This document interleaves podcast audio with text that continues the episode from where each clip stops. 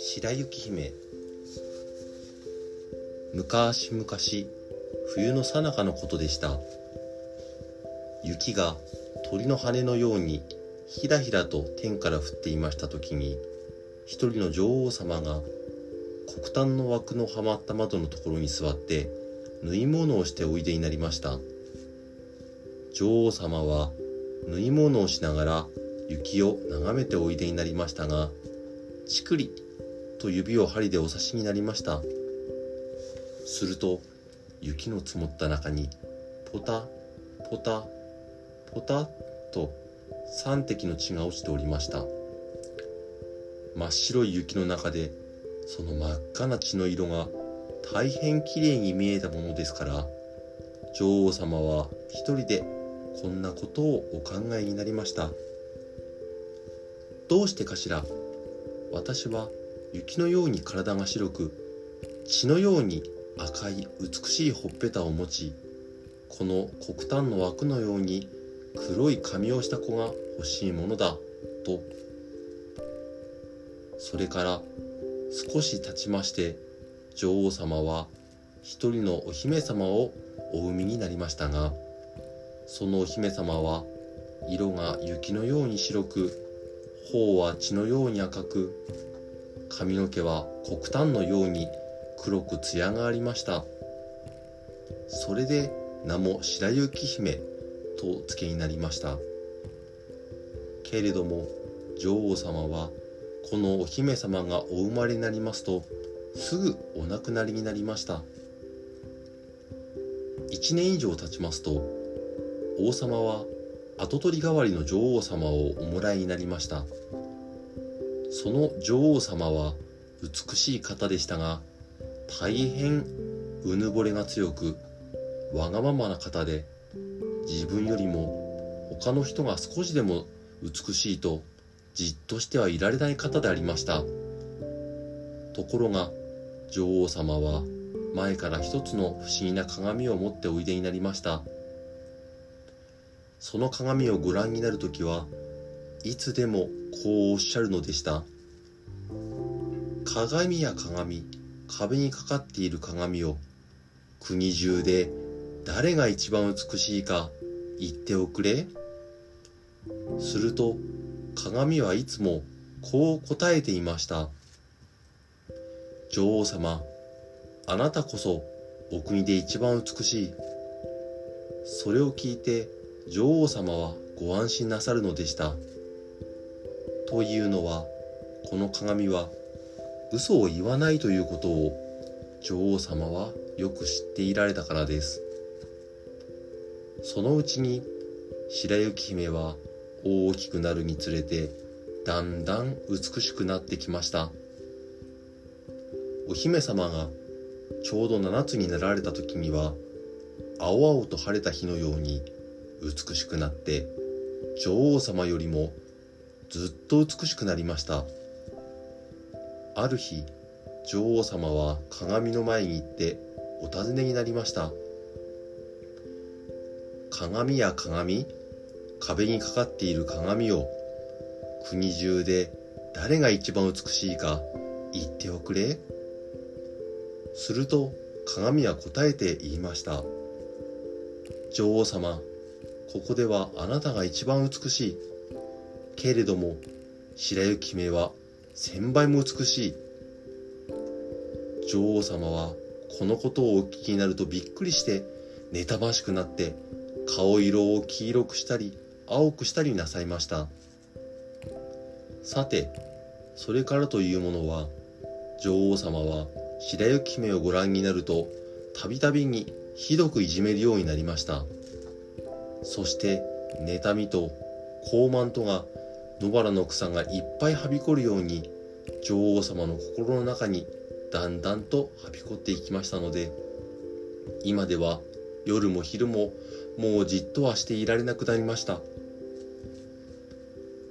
そこで女王様は一人の狩人に自分のところにお呼びになってこう言いつけました。あの子を森の中に連れて行っておくれ。私はもうあの子を二度と見たくないんだから。だがお前はあの子を殺してその証拠にあの子の血をこのハンケチにつけてこなければなりません。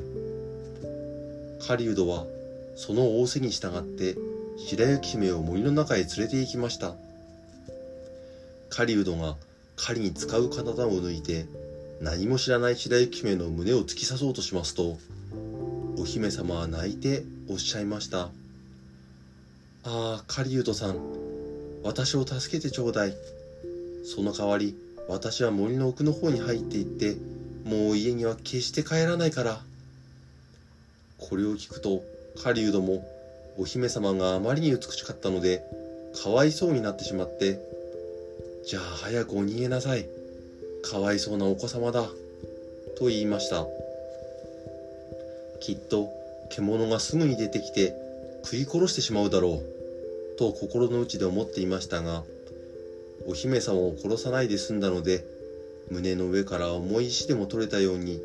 楽な気持ちになりました。ちょうどその時イノシシの子が向こうから飛び出してきましたので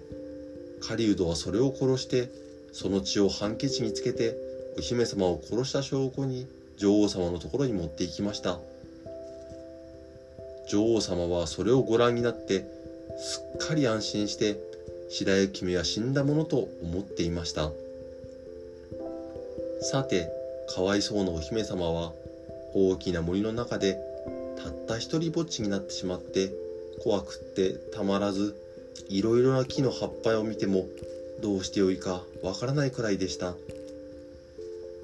お姫様はとにかく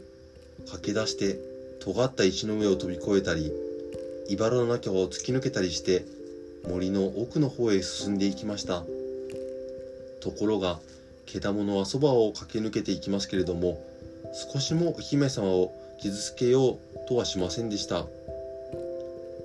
白雪姫は足の続く限り走り続けてとうとう夕方になる頃に一軒の小さな家を見つけましたので疲れを休めようと思ってその中に入りました。その家の中にあるものは何でもみんな小さいものばかりでしたが何とも言いようがないくらい立派で清らかでした。その部屋の真ん中には一つの白い布をかけたテーブルがあってその上には7つの白いお皿があってまたその一つ一つにはさじにナイフにフォークがつけてあってなおその他に7つの小さなお杯が置いてありました。そしてまた壁際のところには7つの小さな寝床が少し間を置いて順々に並んでその上にはみんな雪のように白いあざの敷布が敷いてありました。白雪姫は大変お腹が空いていておまけに喉も渇いていましたから一つ一つのお皿から少しずつ野菜のスープとパンを食べそれから一つ一つのお杯から一滴ずつぶどう酒を飲みました。それは一つところのをみんな食べてしまうのは悪いと思ったからでした。それが済んでしまうと今度は大変疲れていましたから寝ようと思って一つの寝床に入ってみました。けれどもどれもこれもちょうどうまく体に合いませんでした。長すぎたり短すぎたりしましたが一番おしまいに7番目の寝床がやっと体に合いました。そこでその寝床に入って神様にお祈りをしてそのままぐっすり眠ってしまいました。続く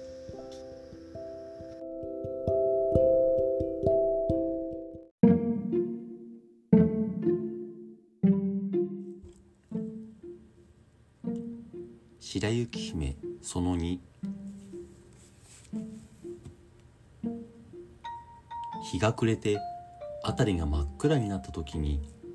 この小さな家の主人たちが帰ってきました。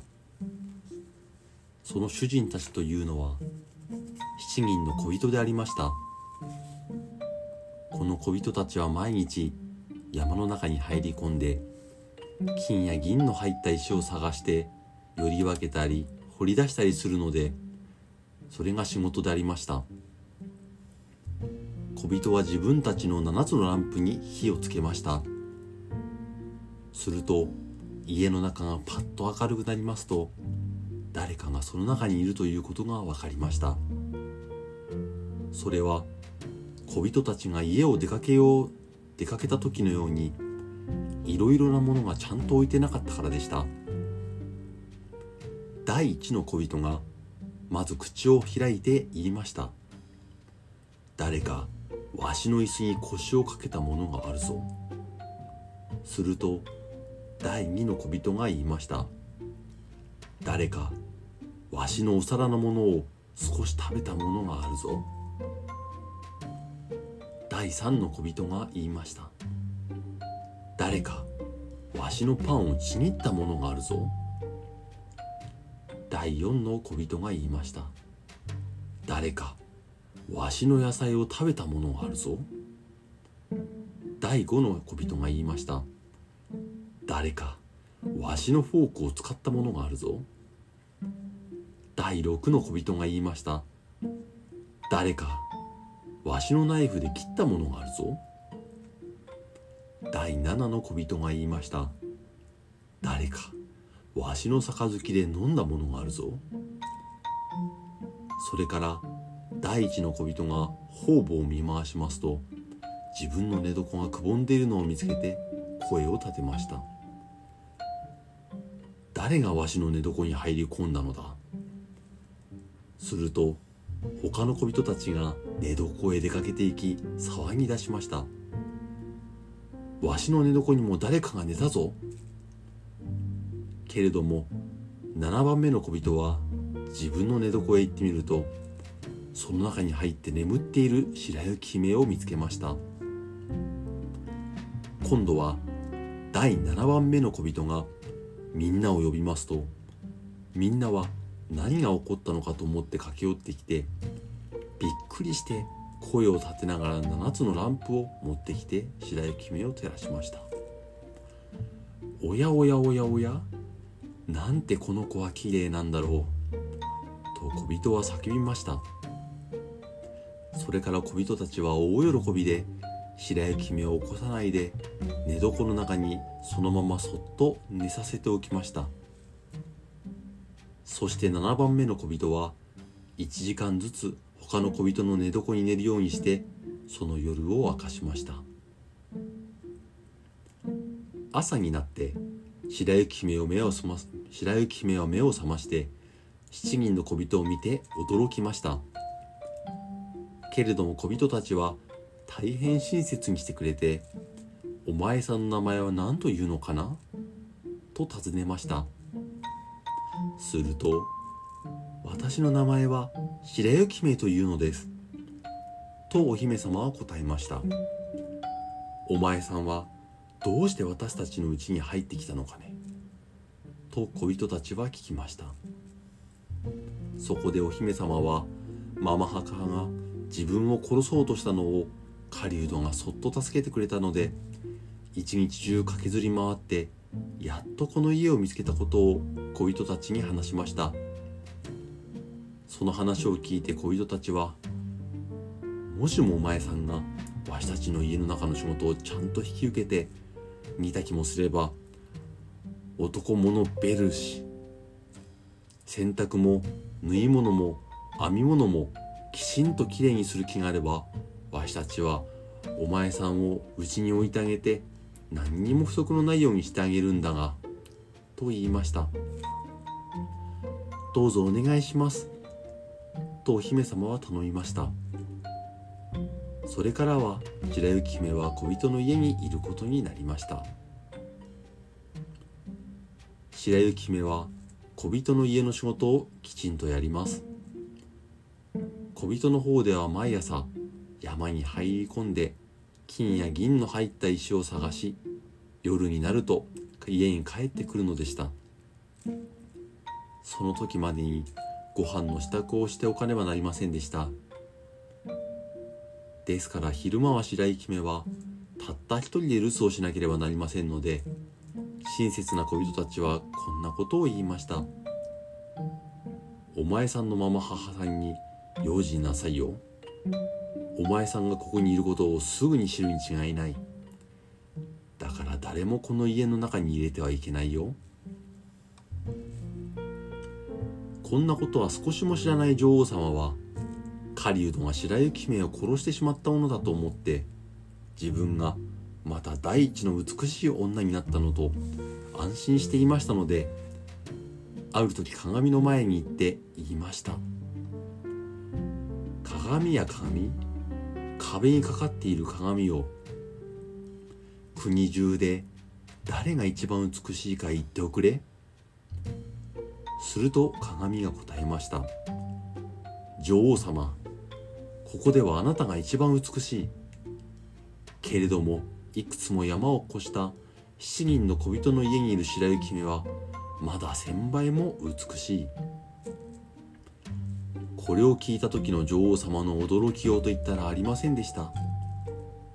この鏡は決して間違ったことを言わないということを知っていましたので狩人が自分を騙したということも白雪姫がまだ生きているということもみんな分かってしまいました。そこで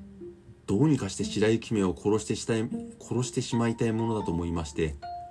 また新しくいろいろと考え始めました。女王様は国中で自分が一番美しい女にならないうちは妬ましくてどうしても安心していられないからでありました。そこで女王様はおしまいに何か一つの計略を考え出しました。そして自分の顔を黒く塗って年寄りの小物屋のような着物を着て誰にも女王様とは思えないようになってしまいました。こんな風にして7つの山を越えて7人の小人の家に行ってトトントンと叩いて言いました。良い品物がありますがお買いになりませんか？白雪姫は何かと思って窓から首を出して呼びました。こんにちはおかみさん。何があるの？上等な品で綺麗な品を持ってきました。いろいろ変わった締め物が締め紐があります。と言っていろいろな色の絹糸で編んだ紐を一つ取り出しました。平雪姫はこの正直そうなおかみさんなら家の中に入れても構わないだろうと思いまして戸を開けてきれいな締め紐を買いました。お嬢さんにはよくお似合いになることでしょう。さあ私が一つよく結んであげましょうと年寄りの小間物屋は言いました。白雪姫は少しも疑う気がありませんでしたからそのおかみさんの前に立って新しい買いたての紐で結ばせました。するとそのばあさんは素早くその締め紐を白雪姫の首に巻きつけて強く締めましたので息ができなくなって死んだように倒れてしまいました。さあこれで私が一番美しい女になったのだ。と言ってママ母は急いで出て行ってしまいました。続く。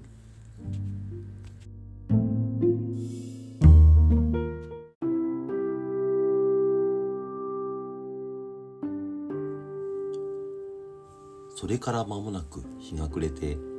7人の小人たちが家に帰ってきました。可愛がっていた白雪姫が地べたの上に倒れているのを見た時には小人たちの驚きようと言ったらありませんでした。白雪姫はまるで死人のように息もしなければ動きもしませんでした。みんなで白雪姫を地べたから高いところに連れて行きました。そして喉のところが固く締め付けられているのを見て小人たちは締め紐を二つに切ってしまいました。すると少し息をし始めてだんだん元気づいてきました。小人たちはどんなことがあったのかを聞きますと姫は今日あった一歳のことを話しました。そのこの魔物売りの女こそ鬼のような女王に違いない。よく気をつけなさいよ。私たちがそばにいない時にはどんな人だって家にいられないようにするんですよ。と。悪い女王の方では家に帰ってくるとすぐに鏡の前に出尋ねました。鏡や鏡壁にかかっている鏡を。国中で誰が一番美しいのか言っておくれ。すると鏡は正直に前と同じ答えました。女王様ここではあなたが一番美しい。けれどもいくつも山越した。七人の小人の家にいる白雪姫はまだ千倍も美しい。と、このことを女王様が聞いた時は、体中の血がいっぺんに胸に寄ってきたかと思うと、思うくらい驚いてしまいました。白雪姫がまた生き返ったのかということを知ったからです。だが今度こそは、お前を本当に殺してしまうような工夫をしてやるぞ。そう言って自分の知っている魔法を使って一つの毒を塗った櫛をこしらえましたそれから女王様は身なりを変え前とは別なおばあさんの姿になって七つの山を越え七人の小人のところに行ってトントンと戸を叩いて言いました良い品物がありますがお買いになりませんか？白雪姫は中からちょっと顔を出してさあ、あっちに行ってちょうだい。誰もここに入れないことになっているんですから。でも見るだけなら構わないでしょうおばあさんはそう言って、毒のついている櫛を箱から取り出し、手のひらに乗せて高く差し上げてみせました。ところが、その櫛がバカに白雪姫のお気に入りになりましたので、その方が気に取られて思わず戸を開けてしまいました。そして櫛を買うことが決まった時におばあさんは、では、私が一つ、いい具合に髪を解いてあげましょう。と言いました。かわいそうな白雪姫は、何の気なしにおばあさんの言う通りにさせました。ところが、櫛の葉が髪の毛の間に入るか入らないうちに、恐ろしい毒が姫の頭に染み込んだものですから、姫はその場で気を失って倒れてしまいました。いくらお前が綺麗でも今度こそおしまいだろう。と心の曲がった女は気味の悪い笑みを浮かべながらそこを出て行ってしまいました。けれどもちょうどいい具合にすぐ夕方になって七人の小人が帰ってきました。そして白雪姫がまた死んだようになって地べたに倒れているのを見てすぐまま母の仕業だと気づきました。それで方々姫の体を調べてみますと、毒の櫛が見つかりましたので、それを引き抜きますと、すぐに姫は息を吹き返しました。そして今日のことをすっかり小人たちに話しました。小人たちは白雪姫に向かってもう一度よく用心して、決して誰が来ても戸を開けてはいけない、と注意しました。心のねじけた女王様は家に帰って鏡の前に立っていました鏡や鏡壁にかかっている鏡を国中で誰が一番美しいか言っておくれ。すると鏡は前と同じように答えました。女王様ここではあなたが一番美しい。けれどもいくつも山を越した七人の小人の家にいる白雪姫はまだ千倍も美しい。女王様は鏡がこう言ったのを聞いた時にあまりの腹立ちに体中をブルブルと震わして悔しがりました。白雪姫のやつどうしたって殺さないでおくものか。たとえ私の命がなくなってもそうしてやるのだ。と大きな声で言いました。それからすぐ女王様はまだ誰も入ったことのない離れた秘密の部屋に行ってそこで毒の上に毒を塗った一つのリンゴをこさえました。そのリンゴは見かけはいかにも美しくて白いところに赤みを持っていて一目見ると誰でもかじりつきたくなるようにしてありました。けれどもその一切れでも食べようものならそれこそ立ちどころに死んでしまうという恐ろしいリンゴでした。さてリンゴがすっかり出来上がりますと顔を黒く塗って百姓のおかみさんの封をして七つの山を越して七人の小人の家へ行きました。そしてトトントンと叩きますと白雪姫が窓から頭を出して七人の小人がいけないと言いましたから私は誰も中に入れるわけにはいきませんと言いました。いいえ入らなくてもいいんですよ。私はね今リンゴを捨ててしまおうかと思っていたところなのでお前さんにも一つあげようかと思ってねと百姓の女は言いました。いいえ私はどんなものでも人からもらってはいけないのよと白雪姫は断りました。お前さんは毒でも入っていると思いなさるのでかね。まあご覧なさい。この通り二つに切って半分は私が食べましょう。よく売れた赤い方をお前さんお召し上がりなさいと言いました。そのリンゴは大変上手にこしらえてありまして赤い方の側だけに毒が入っていました。白雪姫は百姓のおかみさんがさもうまそうに食べているのを見ますとそのきれいなリンゴの方が欲しくてたまらなくなりました。それでつい何の気なしに手を出して毒の入っている方の半分を受け取ってしまいました。けれども一かじり口に入れるか入れないうちにぱったりと倒れそのまま息が絶えてしまいました。すると女王様はその様子を恐ろしい目つきで眺めてさも嬉しそうに大きな声で笑いながら雪のように白く血のように赤く黒炭のように黒いやつ今度こそは小人たちだって助けることはできまい。と言いました。そして大急ぎで家に帰りますとまず鏡のところに駆けつけて尋ねました。鏡や鏡壁にかかっている鏡を国中で誰が一番美しいのか言っておくれ。するととうとう鏡が答えました。女王様お国で一番あなたが美しい。これで女王様の妬み深い心もやっと沈めることができて本当に落ち着いた気持ちになりました。夕方になって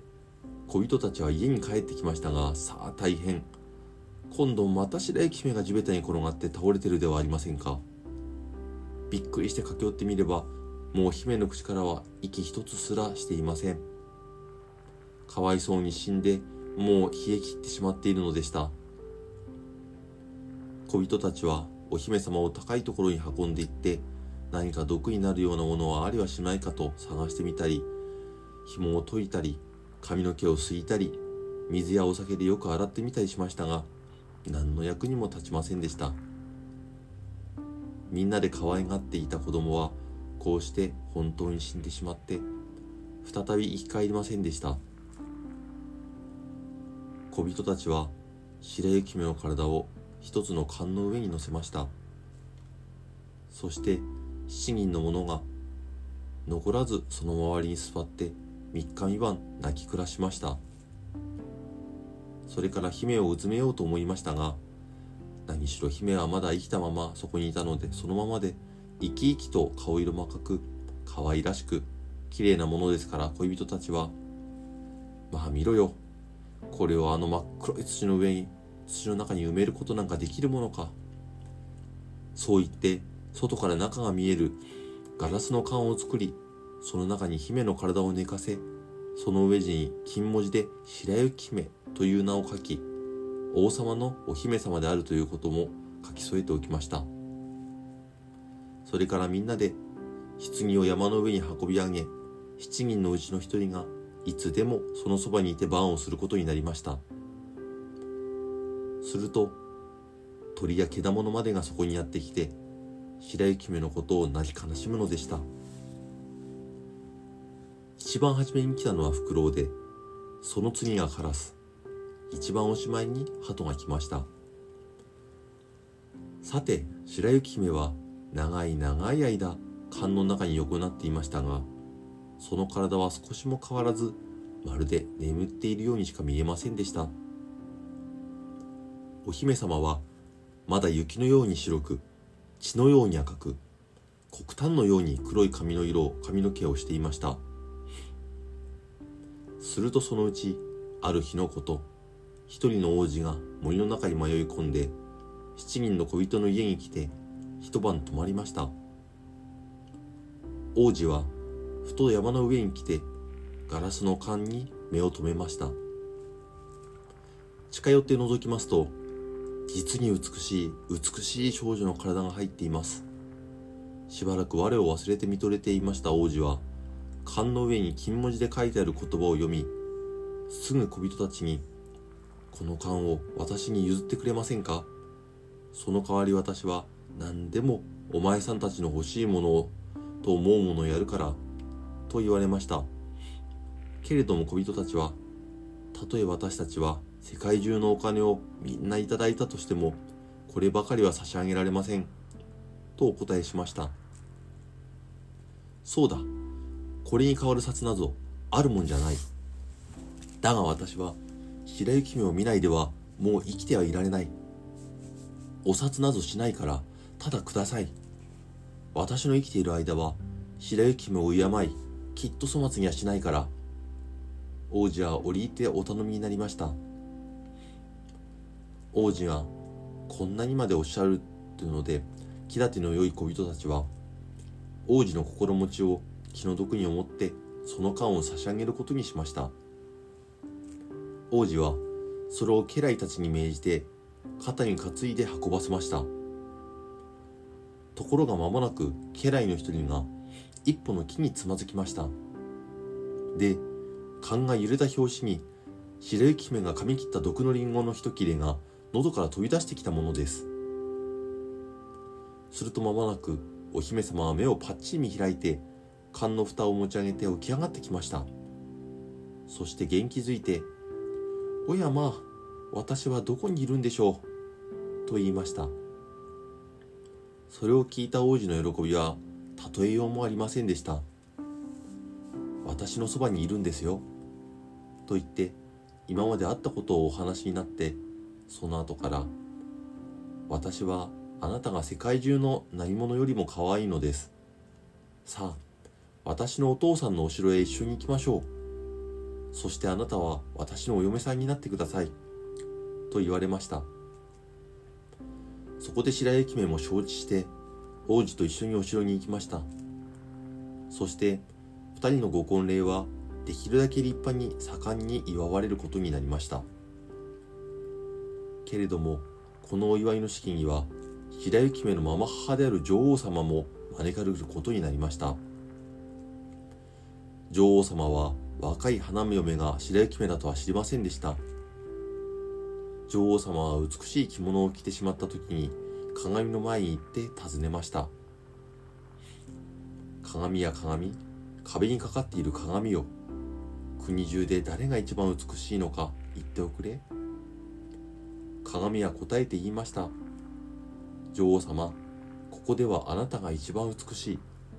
けれども若い女王様は千倍も美しい。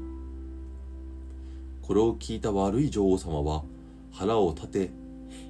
舞子とか呪いの言葉を次々と浴びせかけました。そして気になって気になってどうしてよいかわからないくらいでした。女王様は初めのうちはもうご婚礼の式には行くのをやめようかと思いましたけれどもそれでも自分で出かけて行ってその若い女王様を見ないではとても安心できませんでした。女王様は招かれた御殿に入りました。そしてふと見れば若い女王になる人とは白雪姫ではありませんか。女王は恐ろしさでそこに立ちくすくんだまま動くことができなくなりました。けれどもその時はもう人々が前から石炭の火の上に鉄で作った上靴を乗せておきましたので真っ赤に焼けていましたのでそれを火箸で部屋の中に持ってきて悪い女王様の前に置きました。そして無理やり女王様にその真っ赤に焼けた靴を履かせて倒れて死ぬまで踊らせました。おしまい。